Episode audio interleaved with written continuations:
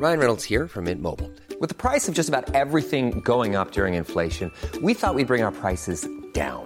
So to help us, we brought in a reverse auctioneer, which is apparently a thing.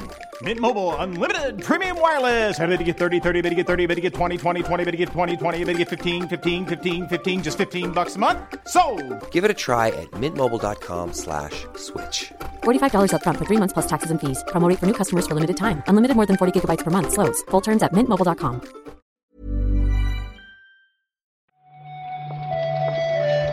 Buenos días, bienvenidas, bienvenidos a esta nueva recarga activa. Hoy es miércoles 30 de marzo, marzo que tiene 31, ¿no? Sí. Sí. Y va- vamos a hablar de videojuegos, de actualidad, con Marta Trivi. ¿Qué tal, Marta? Hola Pep, no has dicho que hoy es miércoles y es importante porque ayer fue uno de estos martes locos, ¿eh? Ya, pero sí que Fue lo he muy dicho. random. Sí que lo he dicho, ¿no? Lo de que es miércoles. ¿Lo has dicho? Bueno, pero no has dicho que ayer fue un día random y lo fue. Ya, es verdad. Pero yo estoy mal, ¿eh? Con esto. Ya bueno, es que no, no fue random para bien, fue random para mal regular. Le pedía una cosa a 2022, Marta. Que era el link Sinca y ni eso. Ya. Vamos a cancelar el año ya, Pep, vamos a cancelarlo. A ver.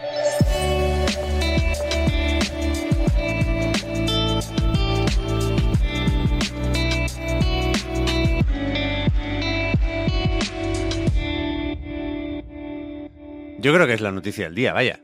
Que de momento ni Espartacos ni Gaitas.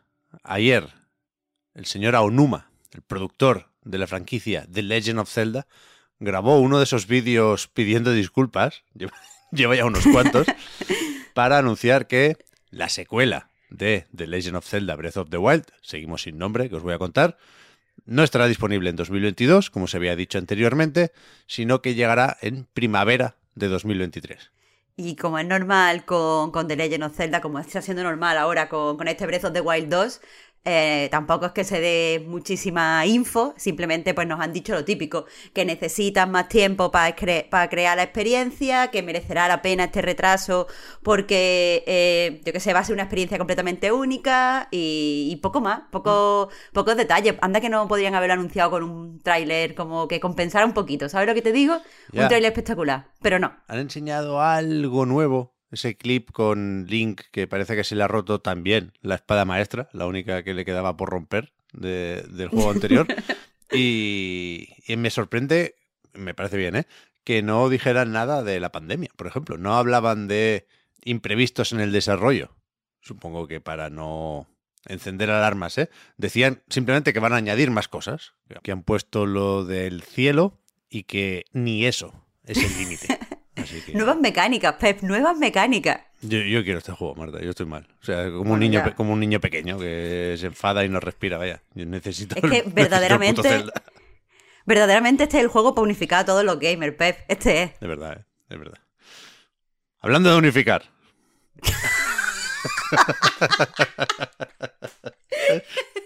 ¡Ole! Jim Ryan anunció ayer cambios en PlayStation Plus que a partir de junio incorporará lo que hasta ahora conocíamos como PlayStation Now. Efectivamente, aquí apuntaban todos esos rumores sobre Spartacus, que yo no sabía, Marta, que hacía falta un nombre en clave para esto, porque, ya digo, en principio parece simplemente que se incorpora PlayStation Now, de manera que el Plus tiene ahora tres niveles, ¿no?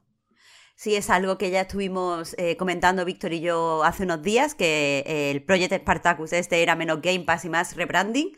Y efectivamente el rebranding se hace a través de, tres niveles, como dice. El primero, que se llama PlayStation Plus Essential, que es eh, el, el Plus normal que conocíamos hasta el momento. De hecho, han dicho que a quien tenga el Plus se le renovará automáticamente al Plus Essential.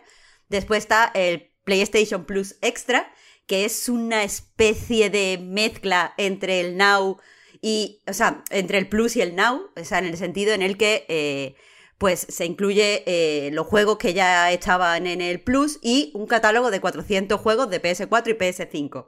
Eh, juegos que irán cambiando, que irán rotando y que se pueden descargar para jugar. Y después está, supongo que lo más interesante es este eh, nivel más, alto, que es el PlayStation Plus Premium, que lo que ofrece es pues, pues juegos de las anteriores generaciones, además de, de pues estas demos, este acceso directo a, a pruebas de juego limitados que nos dejarán probarlo varias orillas. Hmm. A ver, mm, de momento, aquí una de las decepciones es que lo de PlayStation 3 sigue siendo solo en la nube. Sí. Los juegos del resto de plataformas sí se pueden descargar. Y supongo que tocará hablar de esto en el reload, que por cierto, mm, va a ser el jueves. Digo esto porque eh, toca emitirlo en directo en Twitch y va a ser, pues eso, mañana mismo a las 10 de la mañana, ¿eh? twitch.tv barra a Night Games. Lo recordamos mañana también. Pero ahí hablaremos de las posibilidades que se abren para hacer un poco más profunda esta renovación. Pero claro, supongo que dependerá de el ritmo y el tipo de juegos que van llegando a estas suscripciones extra y premium, ¿no? Ayer se dijo que, por ejemplo, coincidiendo con el estreno de, de estos cambios, se van a meter eh, del catálogo de PlayStation 4 y 5 los Spider-Man y Returnal. Sí, y de, y Death Stranding igual, ¿verdad? Eso es, Death Stranding también lo meten. Así que, no sé, esperaremos que nos cuenten algo más, pero no parece claro lo que habíamos comentado, ¿eh? lo que se venía filtrando desde hace tiempo. Aparte de que no habrá los grandes juegos de PlayStation Studios de lanzamiento, dice Jim Ryan, insiste en lo de que no le salen los números. Esto es evidente que tiene más de, de marketing que de cambio en el modelo de negocio. Me parece bien, ¿eh? ¿eh? Cuando se empezó a hablar de esto, todos coincidimos en señalar que lo de PlayStation Now no estaba funcionando y no parecía interesarle a nadie. Y supongo que lo del Plus tiene más tirón. Veremos si sirve de algo. También hemos estado leyendo estas últimas horas que parece que va a cerrar Fanómena, el estudio de Robin Hanike que aparecía en aquel más o menos famoso, iba a decir famoso a secas, más o menos famoso vídeo de People Make Games, hablando de abusos en varios estudios independientes por parte de figuras muy reconocidas en, eso de la comunidad indie. Y, y parece que, esto ha... No creo que sea la única razón, porque Watam tampoco fue un pelotazo, pero supongo que esto ha ayudado poco a, por ejemplo, cerrar una ronda de inversiones, ¿no? Decían Marta en, el Twitter del estudio. Efectivamente, comentaban, eh, lo publicaron eh, ayer mismo, que en las últimas semanas el estudio había estado intentando cerrar una ronda de inversión, eh, que había estado trabajando en esto durante la GDC y antes incluso de, llegar a la GDC, y que ya habían avisado a los trabajadores de que si no conseguían esta financiación, pues se verían forzados a cerrar en el Twitter oficial del estudio lo dejan un poco así, pero si nos vamos al Twitter de Chris Pratt, que es precisamente el, responsable de People Make Game, él ya dice que el miércoles pasado ya le dijeron a todos los trabajadores que el cierre era inminente, eh, ya despidieron a toda la gente que tenían como colaboradores externos y básicamente eh, pues los trabajadores van a recibir su último salario, su último pago este viernes, así que se han quedado un poco con, una mano delante y otra detrás. Eh, evidentemente no se señala al vídeo que comentas de People Make Game, en el que se detallan estos abusos como responsable, pero sí que es verdad que, varios medios, entre los que se encuentra eh, pues eh, Eurogamer, sí que se dice que eh, bueno que ha tenido que ver, que estas cosas afectan a, las rondas de inversiones. Así que, que nada, fundado en 2013, cerrado en 2022. Mm.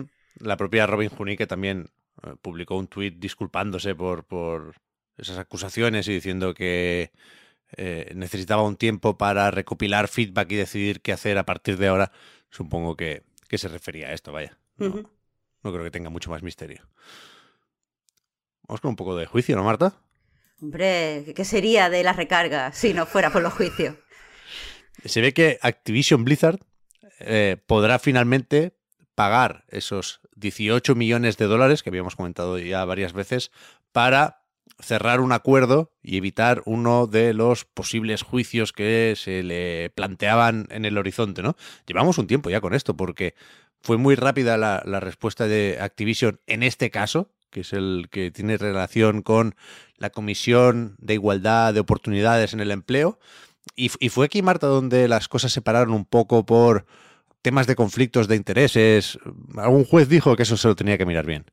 Efectivamente, eh, la, demanda interpuesta por la Comisión de Igualdad en el Empleo, o sea, de Igualdad de Oportunidades en el Empleo y el Departamento de Empleo y Vivienda de California eh, como que se enfrentan entre ellas. Desde el Departamento de, Igualdad de Oportunidades dicen que eh, personas, o sea, empleados que habían trabajado en su demanda, posteriormente se fueron al, eh, Departamento de Empleo y Vivienda de California a trabajar allí. Y al parecer ese era el conflicto de intereses, que unos trabajadores que tenían la información de una demanda se habían ido a trabajar en la otra demanda. Sin embargo, eh, eso ya quedó zanjado. Al parecer el juez dijo que ambas demandas eran válidas porque, pues, a lo mejor la información no afectaba de ninguna manera y lo que sea. Pero, sin embargo, las demandas siguen afectándose entre ellas. Porque, como tú has dicho, eh, pues Activision Blizzard ha llegado a un acuerdo con la Comisión de Igualdad en, en Oportunidad en el Empleo. Madre mía. Eh, con, la demanda federal. Eh, han llegado a un acuerdo en la demanda federal, van a pagar 18 millones de dólares eh, por haber discriminado a, las mujeres por su género y también por haber despedido a, mujeres embarazadas. De hecho, ahora mismo está abierta la, petición eh, para recibir, pues, esta, para recibir este dinero, esta compensación, y cualquier empleada o ex empleada de Activision que se haya visto discriminada puede ahora apuntarse para que revisen si puede recibir este dinero, pero el Departamento de Empleo y Vivienda de California dice que esta, este acuerdo al que se ha llegado no es válido básicamente porque a ellos no les beneficia. El, acuerdo es tan bajo, es decir, se ha pagado tan poco dinero que tienen miedo de que de cara a, su juicio, porque ellos tienen pinta que van a ir a juicio, eh, les vaya a afectar de forma negativa. Ya. Sí que, sí que se hablaba esto, ¿eh?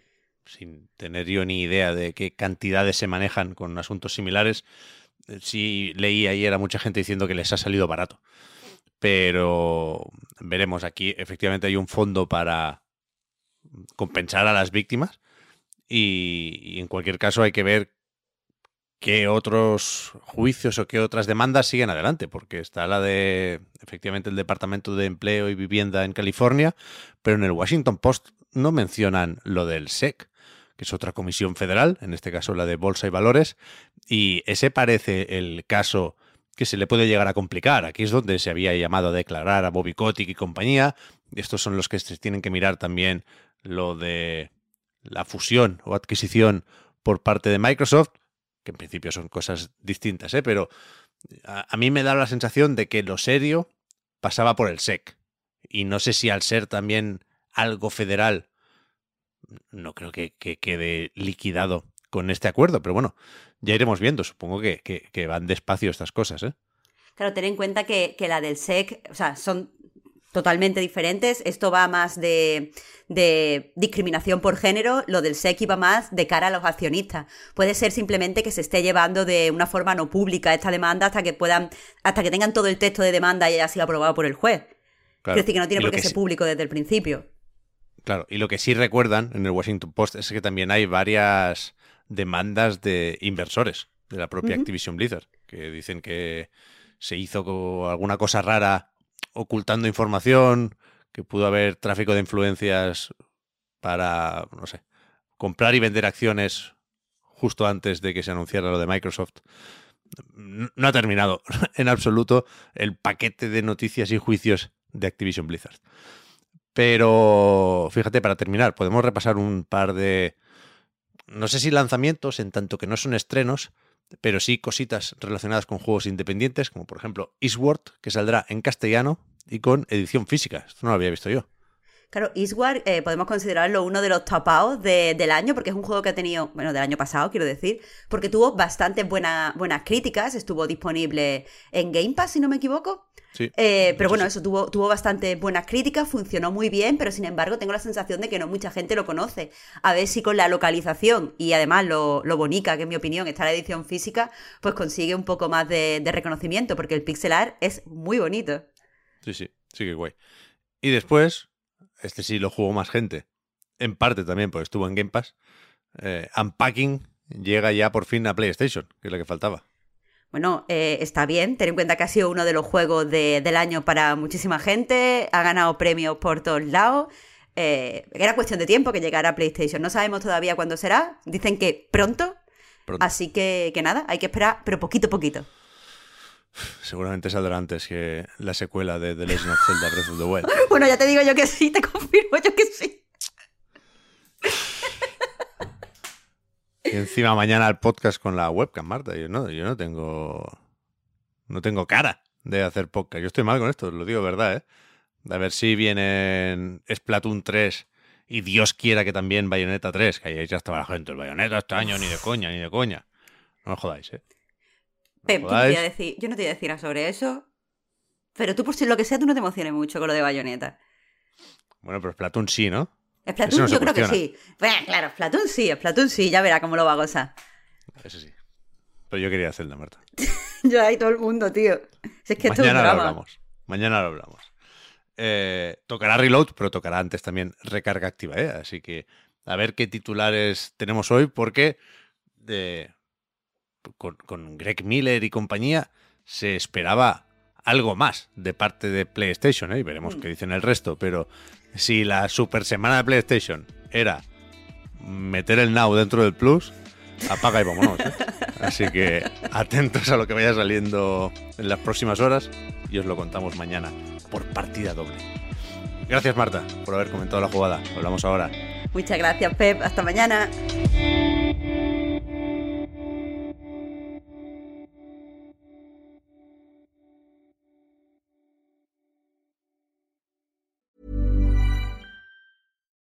One size fits all seems like a good idea for clothes until you try them on. Same goes for healthcare. That's why United Healthcare offers flexible, budget friendly coverage for medical, vision, dental, and more. Learn more at uh1.com.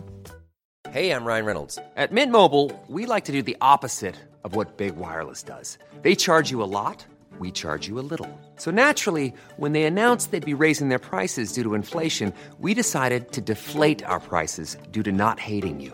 That's right. We're cutting the price of Mint Unlimited from $30 a month to just $15 a month. Give it a try at mintmobile.com slash switch. $45 upfront for three months plus taxes and fees. Promo rate for new customers for limited time. Unlimited more than 40 gigabytes per month. Slows. Full terms at mintmobile.com.